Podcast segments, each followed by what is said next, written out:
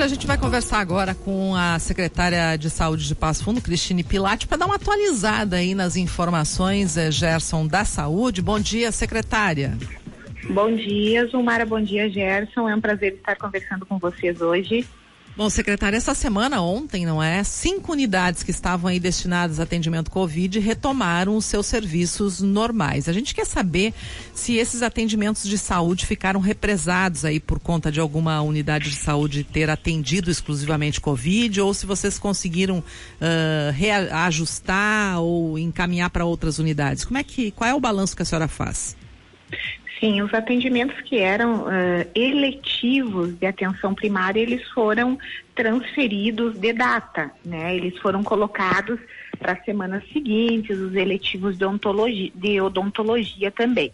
As demandas espontâneas foram encaminhadas para unidades próximas e também, em caso de urgência, para o hospital uh, municipal também. Uh, 20 mil, mais de 20 mil pessoas foram atendidas só uh, nessa questão do Covid aí em janeiro e agora início de fevereiro. Esse número aí a gente não tinha visto nem no pior momento da pandemia em 2000, 2021. Isso é um número bastante expressivo, né? Quase 21 mil pessoas, é 20.838 pessoas. Então, realmente, as unidades trabalharam e bastante. O que se notou é que nas unidades do Nonoai, CAIC, Jardim América, ESF Ípica, o Jerônimo Coelho e o RICE, houve uma queda desses atendimentos nos últimos dias, o que nos fez, então, né, manter as três unidades de maior atendimento que é a Petrópolis, o Boqueirão e o Santo Antônio da Pedreira. Efetivamente, o que nos diz o boletim todos os dias de redução de casos ativos está ocorrendo nessas unidades que restaram aí atendimento, no atendimento, secretária? Sim, a gente tem uma redução de procura, mas dos pacientes que procuram, ainda em torno de 50% a positividade dos testes. Então, o que houve é uma diminuição da procura mas as pessoas que procuram ainda permanece aquela positividade de 50%. Né? Então, as pessoas sintomáticas que estão indo realmente, os testes estão ainda dando positivo, por isso que é um momento de bastante cautela. E secretário, uma coisa que me chamou muito a atenção nesses últimos boletins, primeiro, o número de óbitos, não é? A gente uh, tinha reduzido significativamente e voltou a crescer o número de óbitos em Passo Fundo e a ocupação de UTI, que aumentou essa semana, inclusive de pacientes vindos de, vindos de fora. Sim, a gente observa, né? Vamos, vamos fazer um paralelo com esse nosso número, né, de 20 mil se fosse na pandemia, né, na, no auge da pandemia com aquela gravidade, né, nós teríamos quase duas mil pessoas internadas, né, numa disponibilidade naquela época de quase 70 leitos de UTI só na cidade de Passo Fundo. Atualmente nós temos a disponibilidade de 20 leitos, né, eles permanecem lotados, Uh, por essa, inclusive, essa, é, é, essa, disponibilidade que é relativa, né? Teve esse aumento de casos, mas realmente a porcentagem de pessoas que procuram, mesmo que seja 2%, atendendo 20 mil pessoas, ela vai ser elevada, né, pelo, por esse número de contaminações. O que chama atenção também é os pacientes que têm internado em UTIs e têm ido ao óbito, a gravidade dos casos, né? Alguns pacientes muito idosos e os que são mais jovens com muitas comorbidades. E aqui a gente vê também, na maioria dos casos, né, é esquema vacinal incompleto é, ou não vacinado ou esquema vacinal incompleto nesses casos, mas todos assim são casos de, de muita gravidade, né? Pacientes com neoplasias, com múltiplas comorbidades, diabetes, obesidade, hipertensão, doença pulmonar, entre outros. Agora, secretária, já que falou de vacinação, vamos dar uma atualizada nos, nos números aqui de Passo Fundo, primeira, segunda e dose de reforço, como é que estão os números? Sim, a gente sempre fala da população acima né, de 18 anos, nós temos acima de 18 anos, e isso eu sempre explico, né, que o relatório é relativo ao uh, censo, né, de 2010. Então, se nós estivéssemos analisando só pelo censo de 2010 a população acima de 18 anos, nós já estaríamos com 101,9% de vacinação. Claro, é um número relativo, a gente sabe que a população ela não é mais 204 mil, ela é em torno de 210 mil, mas estaríamos próximo ao 100% com certeza. e de segunda dose 94,1%.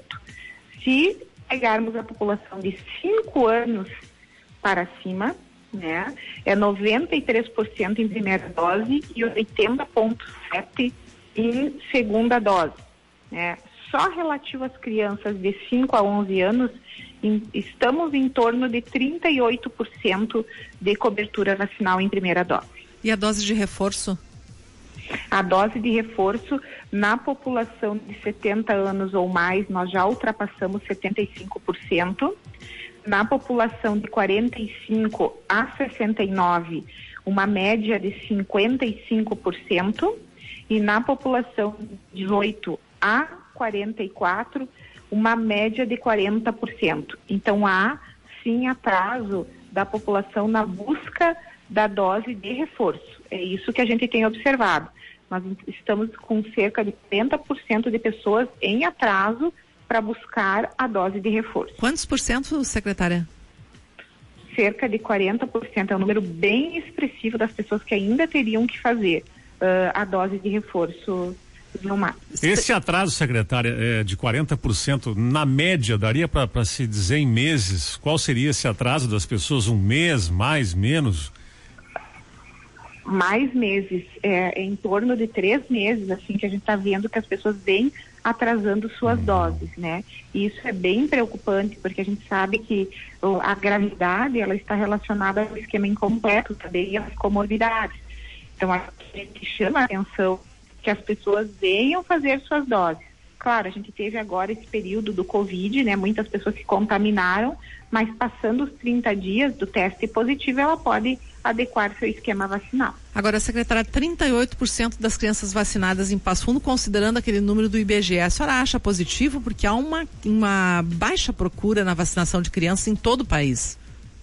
Sim, uh, claro, nós gostaríamos de chegar pelo menos em 70%, né? Zomar, o ótimo é 90%. Uh, vamos ver como vai ser esse final de semana, mas nós temos aí também uma esperança que a gente ultrapasse os 50% né, das crianças neste final de semana. Né? Nós estamos vendo como será o movimento de procura para daí determinarmos se vamos manter no Lalau a vacinação das crianças ou vamos descentralizar para as unidades em dias específicos. Né? Então nós estamos aguardando esse movimento agora. Mas eu acredito que próximo a outros municípios que não tiveram uma 20% né, de, de, de cobertura a média e da procura da vacina de crianças dos municípios desse porte. Para encerrar, secretária, como médica, não é diante de tantas notícias falsas, desinformação sobre a vacinação de crianças, o que você tem a dizer? O que, que né, se diz para os pais? É, é uma vacina optativa, né? O pai, o pai e a mãe, o responsável que vão decidir, mas a gente faz o apelo que os pais olhem as notícias, né, de boa qualidade, né, de, de segurança das vacinas. Nessa a, a Coronavac, uh, que é a vacina distribuída também, né, e a Pfizer são vacinas que têm múltiplas publicações já de segurança. Né? Nós não tivemos nenhum evento adverso grave até o momento, em passando com mais de 7.500 va crianças vacinadas. Né? São milhões de crianças vacinadas em todo o mundo. Então, que os pais olhem com atenção esses dados, conversem com pessoas que já vacinaram né, os seus filhos aqui na nossa cidade. Uh, está tudo muito organizado, né? Há um suporte no local. Que os pais venham e façam, né? Vai começar as aulas, que façam a vacina que que mais tiverem vontade, e tem as duas disponíveis no local, né? Uh, mas que venham vacinar seus filhos. Tá certo. Secretária Cristina Pila, Cristine Pilate, muito obrigada por sua entrevista aqui na Rádio PF. Um bom dia. Bom dia, um abraço a você.